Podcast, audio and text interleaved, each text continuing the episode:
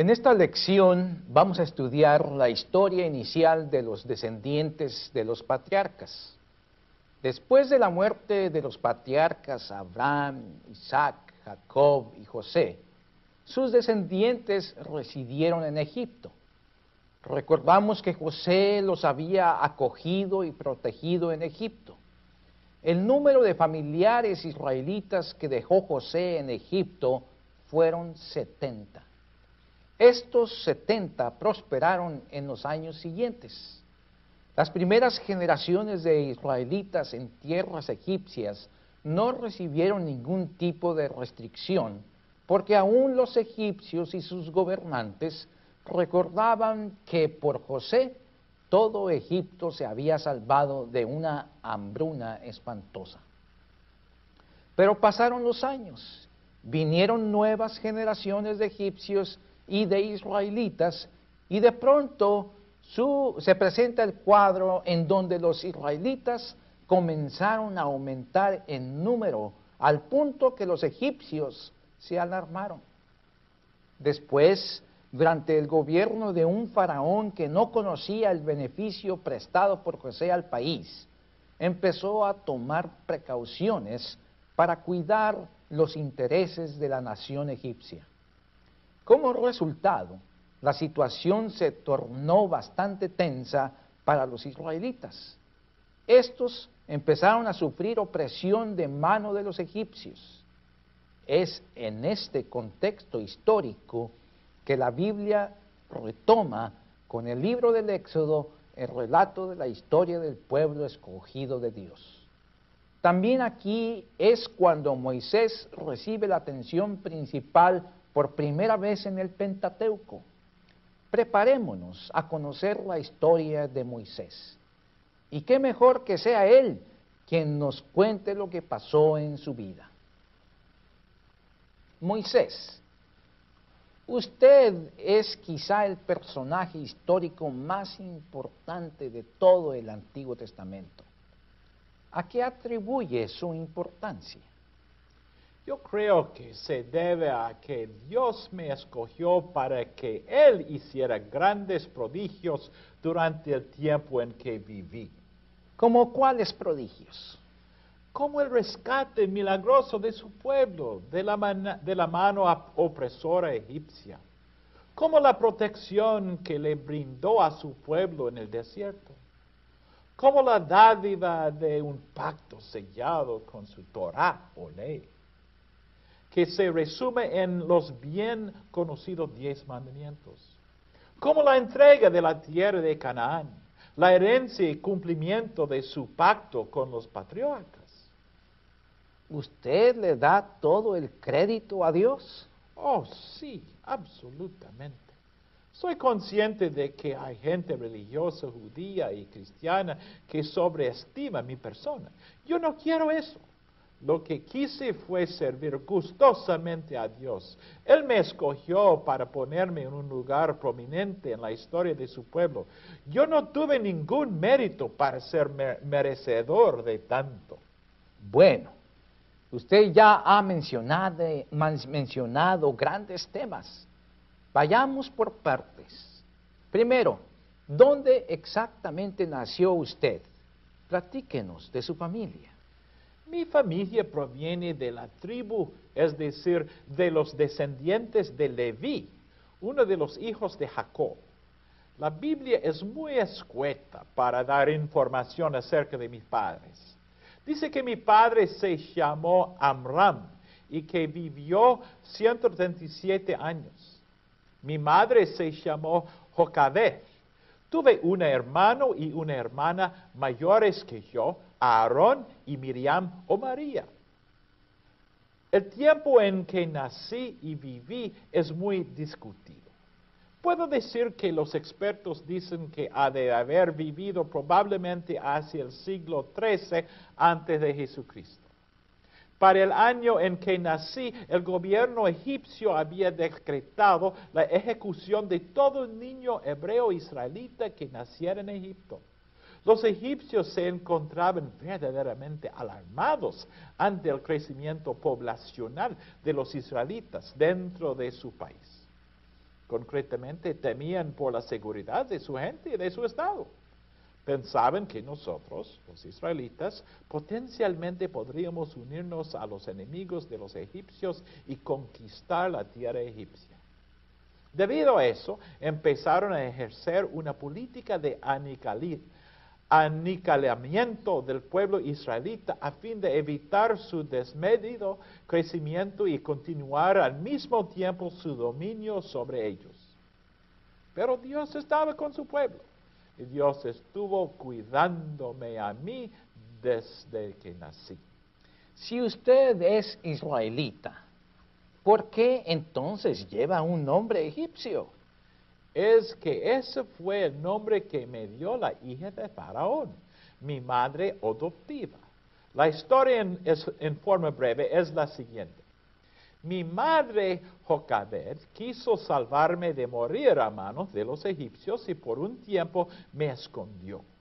Pero llegó el día que tuvo que deshacerse de mí muy a pesar suyo. Así un día me colocó en un cesto flotante para que descendiera por las aguas de un río, probablemente el famoso río Nilo o uno de sus brazos.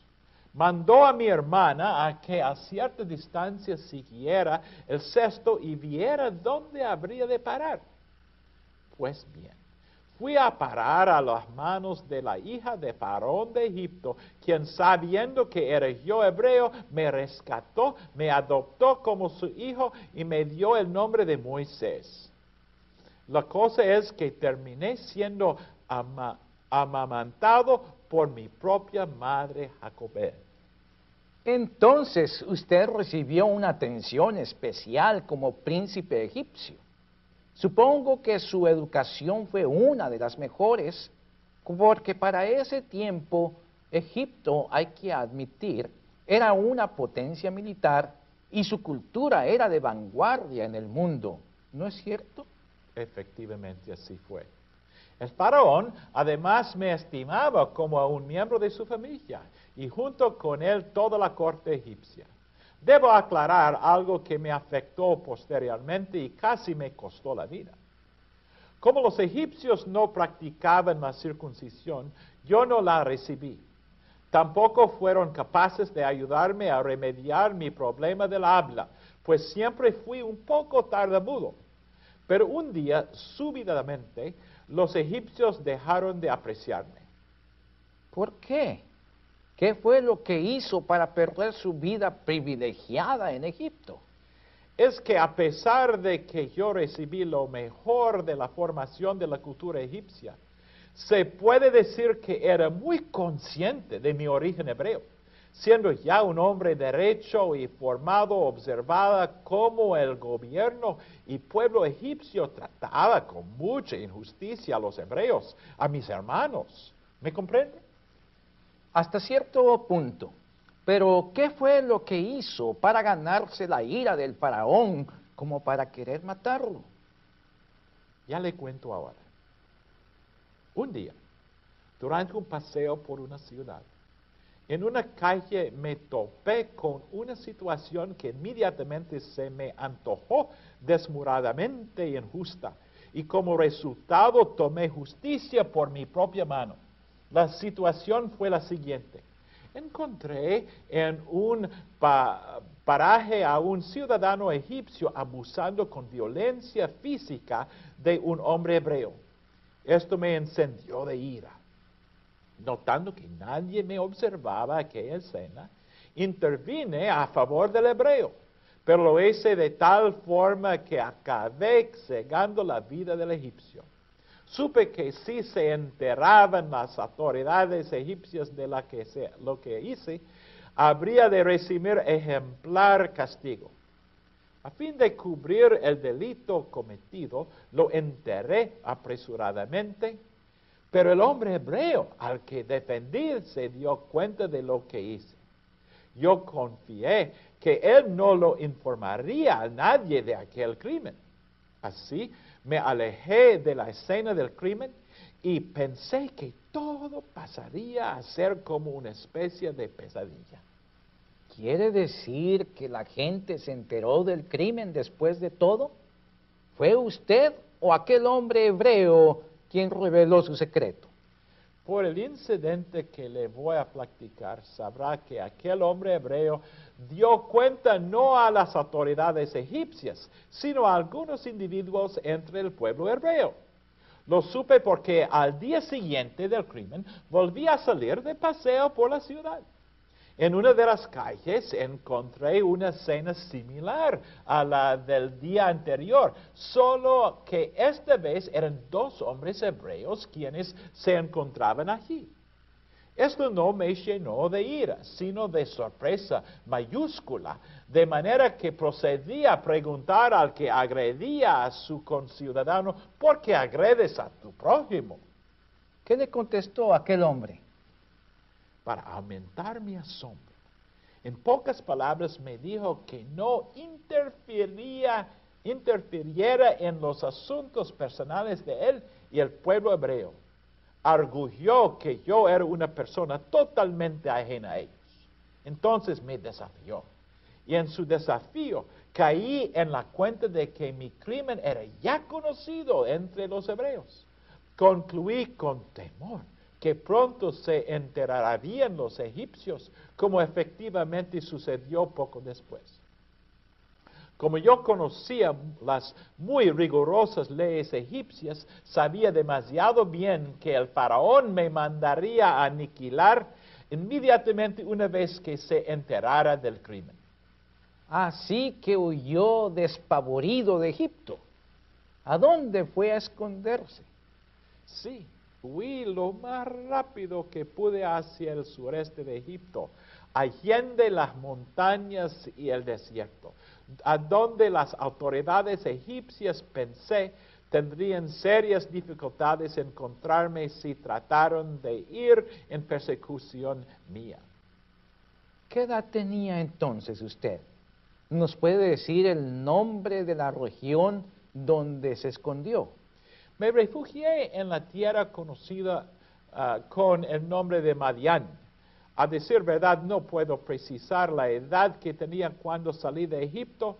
Sé que algunos estudiosos poseen una tradición en la cual dividen mis 120 años de vida en tres etapas, cada una en 40 años aproximadamente. De acuerdo a esta tradición, se dice que salí de de Egipto a los 40 años, que viví en Madián otros 40 años y que pasé mis últimos 40 años de vida en la misión que Dios me diera al frente de su pueblo escogido.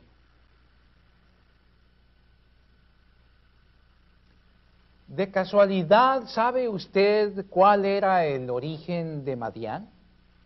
¿Cómo lo recibieron los pobladores de Madián? viviendo en Madián, ¿cómo se ganó usted la vida?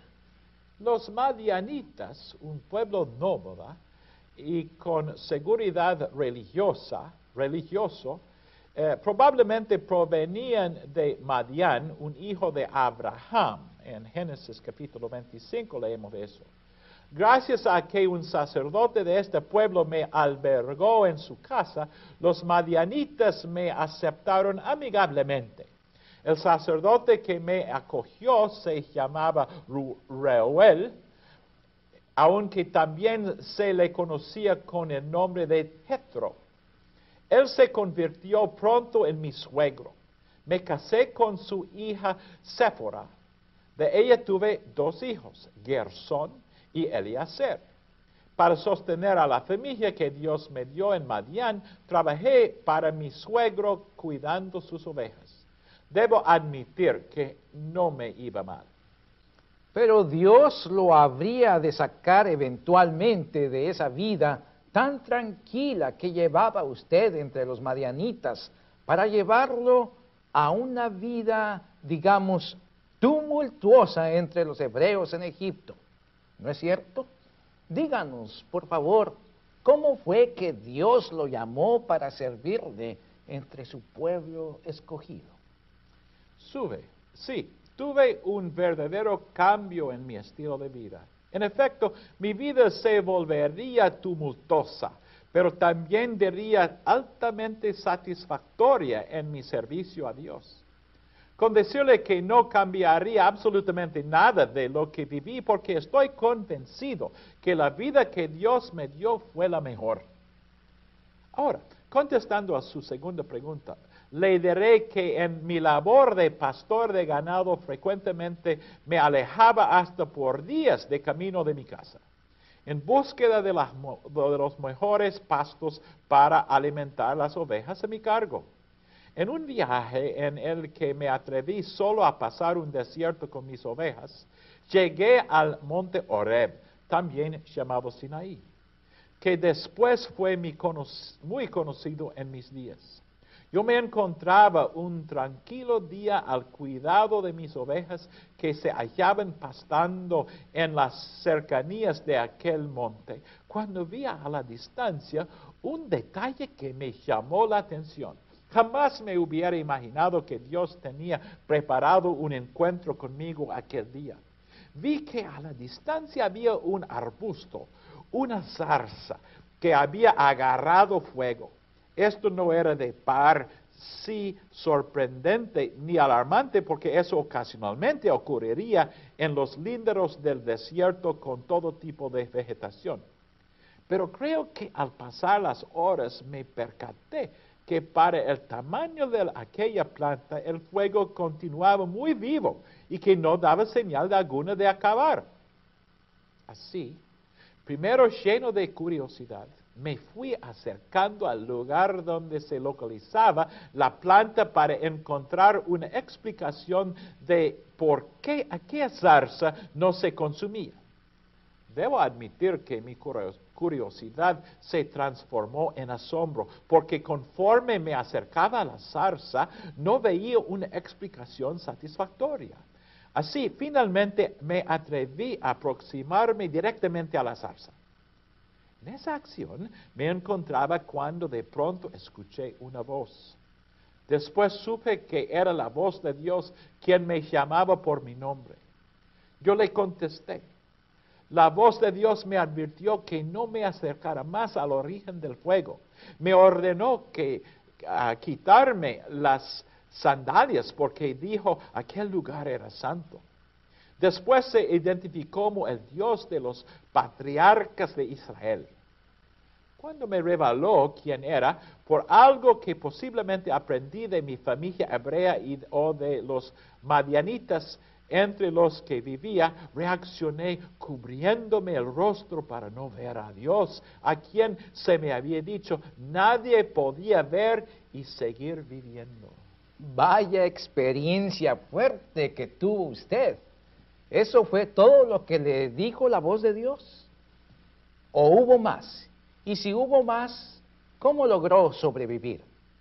Por la gracia de Dios, Él me siguió dirigiendo su palabra me reveló que conocía perfectamente el sufrimiento de su pueblo. Claramente me dijo que había determinado dar cumplimiento a las promesas que había dado a los patriarcas hebreos. Para ello tendría que liberar a su pueblo, los hebreos, que se encontraban cautivos en Egipto. Luego añadió que él me había escogido para enviarme a cumplir con esa misión a mí, que años atrás había salido huyendo de Egipto, se imaginaba cuál fue mi susto.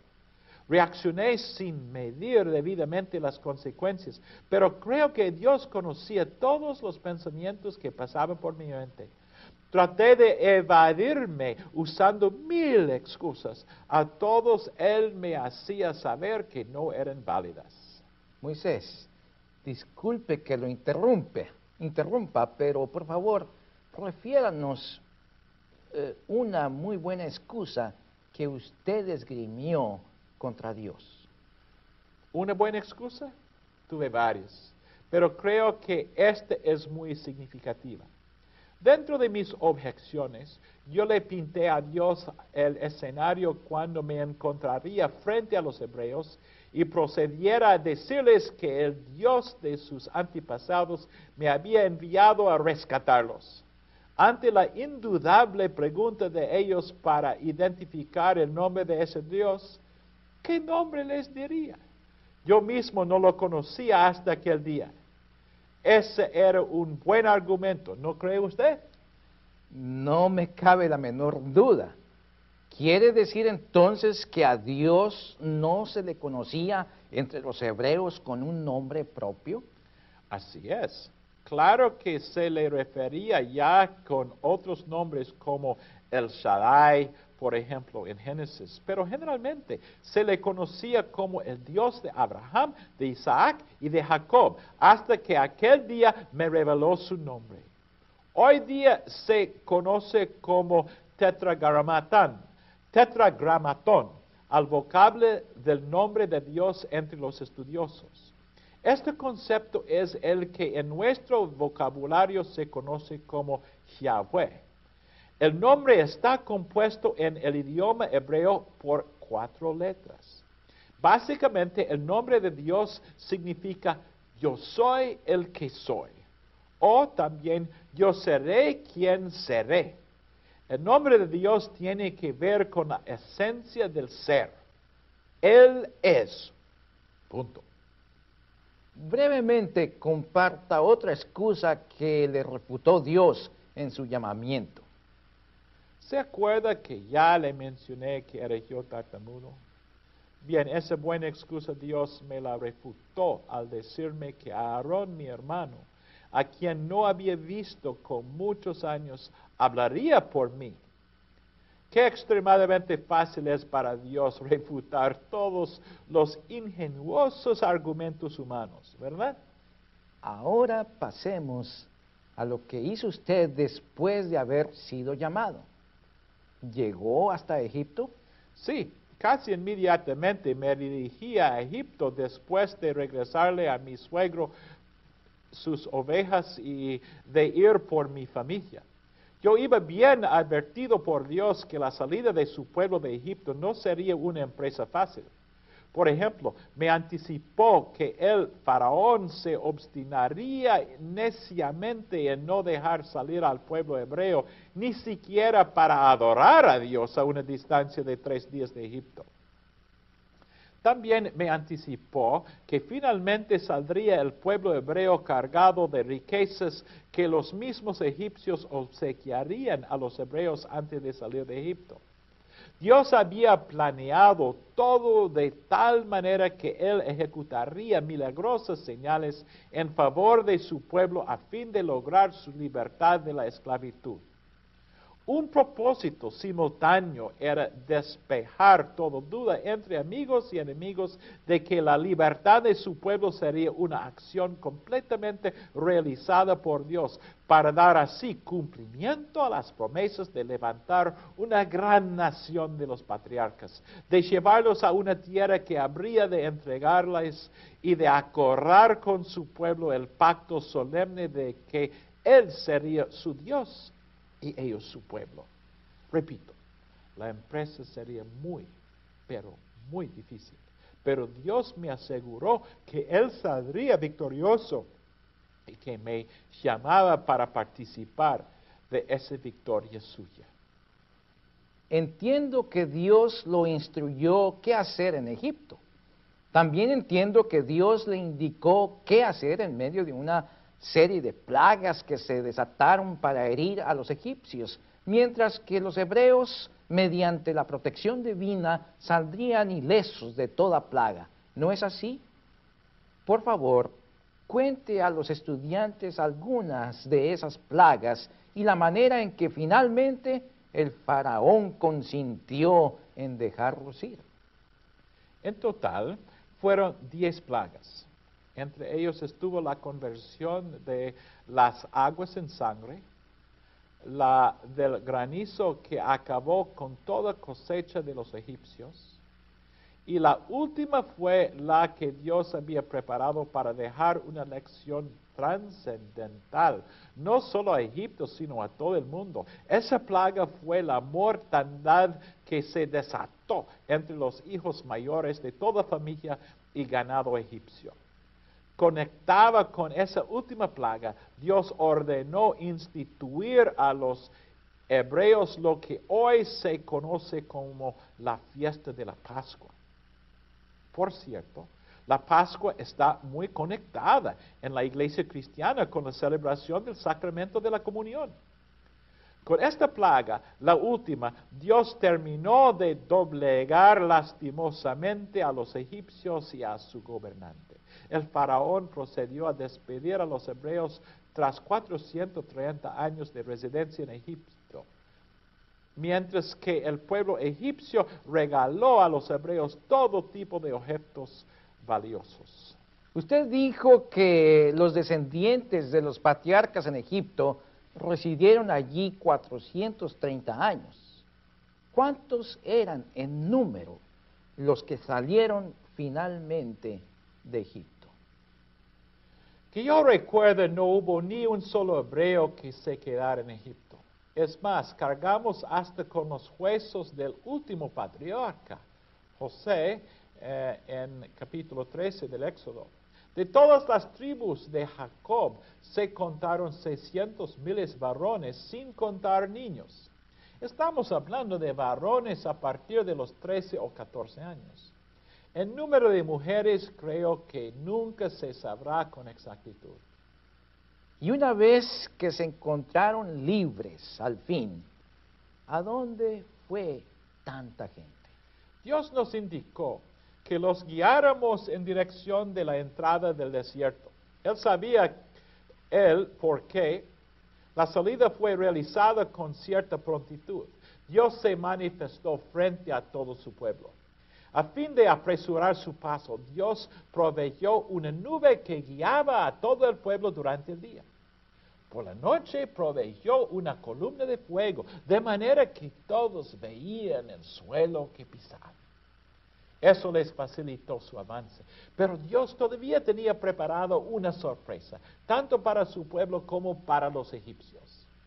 Él se manifestaría de tal forma que despejaría toda duda de la grandiosidad de su poder y protección hacia su pueblo. ¿A qué se refiere? Al hecho de que Dios movió al faraón egipcio a ordenar la persecución captura y regreso de todos los hebreos. Para ello ordenó a lo mejor de sus fuerzas militares a ir tras los hebreos. Así sucedió que el pueblo hebreo, cuando se enteró que el Egipto ejército egipcio venía tras ellos, se llenó de gran pavor al punto de que su miedo los llevó a iniciar una serie de quejas y lamentos que no acabarían durante todo el trayecto y el tiempo que les llevó llegar a la tierra prometida por Dios. Empezaron a demostrar claramente su naturaleza pecadora y rebelde contra Dios, y de paso contra mi hermano Aarón y contra mí que en ese momento éramos los instrumentos humanos y visibles de Dios. Fue la actitud del pueblo hebreo la que me amargó por el resto de mi vida. Fue tal la rebeldía del pueblo que hubo un momento en que le solicité a, solicité a Dios que me quitara la vida. Pero debo decir que mi relación con Dios se tornó más cercana, más íntima y más satisfactoria. Pero volviendo al incidente militar que provocó el miedo entre nuestra gente, debo agregar que Dios, como ya insinué antes, hizo un verdadero prodigio para rescatar a todos los hebreos del atropellamiento militar que había iniciado los egipcios. Se los voy a decir en pocas palabras. Dios me ordenó extender mi vara sobre el mar. Y aquí que el mar empezó a dividirse, dejando descubierto la tierra firme. En medio de un viento que Dios mandó para contener las paredes del mar, me ordenó dar instrucciones que todos los hebreos procedieran a avanzar en medio del mar, el cual cruzaron completamente en seco. Viendo esto, los soldados egipcios se atrevieron a seguirlos cuando de pronto Dios me ordenó volver a extender mi vara sobre el mar. Lo hizo para que se cerraron a las murallas del mar dividido y los egipcios murieron ahogados en él. ¿Qué hicieron después todos ustedes? Buenos, nos alegramos de tal forma al ver la acción de nuestro Dios que le rendimos todos sin excepción, adoración por medio de un cántico que está registrado en la Biblia en capítulo 15, versículos 1 a 18. Mi hermana después reunió, mi hermana después reunió a las mujeres y continuaron la adoración y la alabanza. Después Dios me ordenó guiar a su pueblo en dirección del monte Oreb o Sinaí. Aquí era el lugar donde Él se me había revelado y a donde me había ordenado volver con su pueblo para confirmar permanentemente un pacto. Antes de la llegada de ese lugar se presentaron una serie de vicisitudes que Dios generosamente resolvió. Por ejemplo, proveyó el maná del cielo y carne. Provisión que por cierto duraría unos 40 años en el desierto. Y me habilitó a ser juez entre su pueblo. Y cuando llegaron al Sinaí, Aproximadamente tres meses después de la salida de Egipto, al acampar en las inmediaciones de Sinaí, Dios me ordenó subir ante su presencia en la cima del monte. Allí me reveló su voluntad y me hizo saber una serie de leyes que servirían para regular la relación entre Él y nosotros, su pueblo. Estas leyes no solo incluyen los diez mandamientos, sino otras órdenes que regulan las relaciones éticas entre los hombres y las instrucciones sobre el culto a Yahvé. Estos fueron parte del pacto de Dios, el cual consistió básicamente de que Él sería el único Dios del pueblo de Israel y Él lo protegería y le entregaría la tierra de Canaán echaría de ella a sus moradores para dar paso a los israelitas. de manera que gran parte del resto de los libros del Pentateuco tratan sobre leyes. Básicamente sí. Por eso entre los judíos a estos libros se les conocen como la Torah o simplemente la ley. Antes de terminar, Moisés, ¿quisiera usted agregar algo importante de su vida? Sí, dos cosas. La primera es que mientras Dios me daba las tablas de la ley, Él vio que el pueblo de Israel se estaba corrompiendo de manera espantosa. Se había hecho un ídolo. Dios se aerró tanto que me, me pidió que me hiciera a un lado de entre su presencia y el pueblo. Claramente me dijo que habría de proceder a fulminar a todo el pueblo de Israel.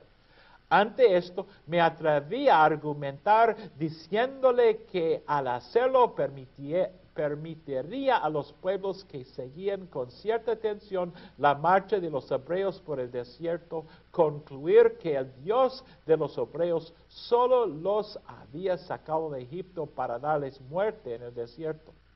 Después procedí a rogarle que no destruyera al pueblo, lo cual pareció convencer a Dios y hacerle le cambiar de parecer. En efecto, este incidente creyó que hay que mirarlo con mucho cuidado porque no quiero que se piense que yo fui lo suficientemente capaz para mis propios méritos de convencer a Dios. Yo no quiero honores que no merezco.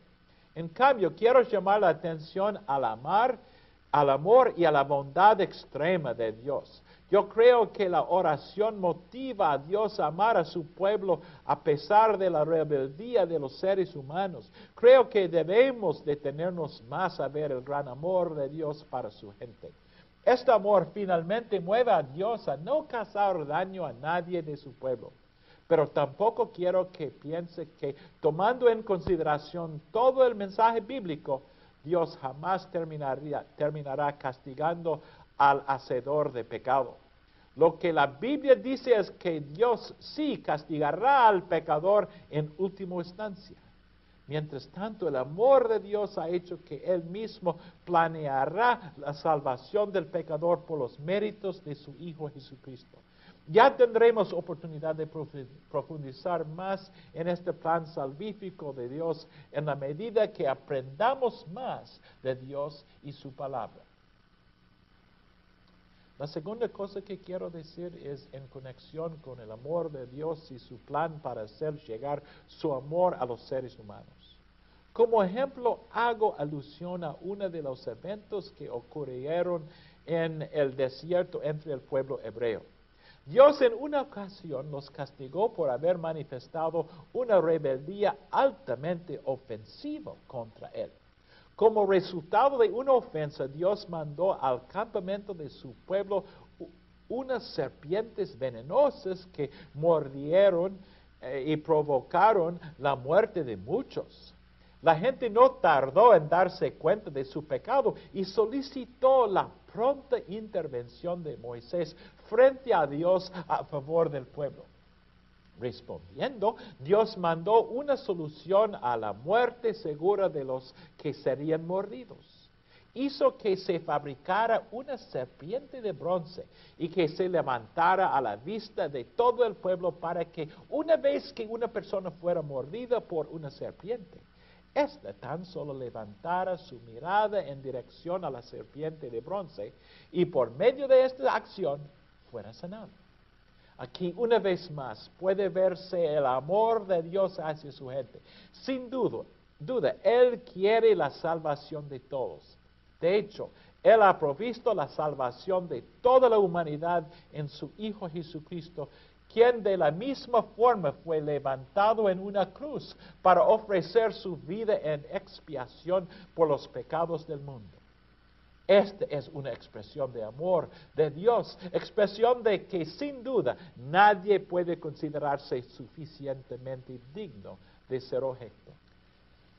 Moisés, para dar por terminada la entrevista, cuéntenos sobre sus últimos días en la vida. Dios me concedió un privilegio enorme al tener una relación muy estrecha con Él en los últimos años de mi vida.